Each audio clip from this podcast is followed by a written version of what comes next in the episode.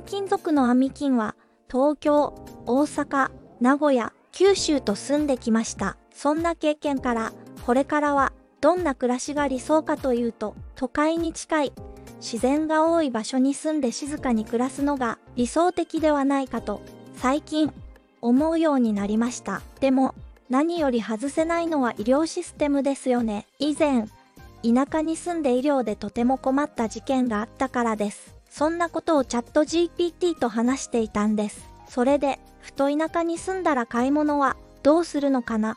という思考が来ました。それで、チャット GPT に聞いてみました。田舎に住んでいる人たちは、高齢社会になって足も衰えて買い物に行けなくなりますね。もしオンラインショッピングが今以上に増えたら CO2 も増えるのでは？チャット GPT の回答はこうでした。おっしゃる通り、オンラインショッピングが増えると、配送トラックや飛行機などの輸送手段が増加し、それが CO2 排出量の増加につながる可能性があります。しかし、一方でオンラインショッピングは、人々が店舗に行く必要が減るため、個々の車の使用が減少するという側面もあります。そのバランスは、どのようにオンラインショッピングが行われ、どのように商品が配送されるかによって変わります。環境に配慮した配送オプションや、電動トラック、ドローンによる配送など、新しい取り組みも進行中です。これらが普及すれば、CO2 排出量の増加を抑制することも可能です。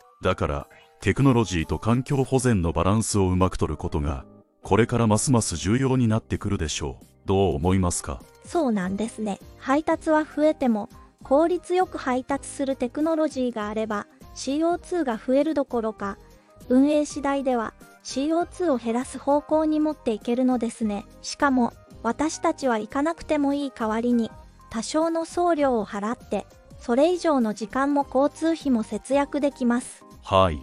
その通りです。配達が増える一方で、人々が自分で店に行く必要が減るため、全体としての CO2 排出量は必ずしも増加するわけではありません。実際には、どれだけ効率的な配送システムが構築されるか、また、どれだけ環境に優しい輸送手段が採用されるかによって、結果は大きく変わります。例えば、近距離の配送に電動トラックやドローンを使用することで CO2 排出を削減する取り組みも進められています。また、複数の注文を一度に配送するバルク配送も効率を良くし CO2 排出を減らす方策とされています。だから、テクノロジーと環境保全がうまく組み合わされば、オンラインショッピングが増えてもそれが環境に与える影響は最小限に抑えられる可能性が高いです。興味深い話題ですよね。ありがとう。チャット GPT、またお話ししましょうね。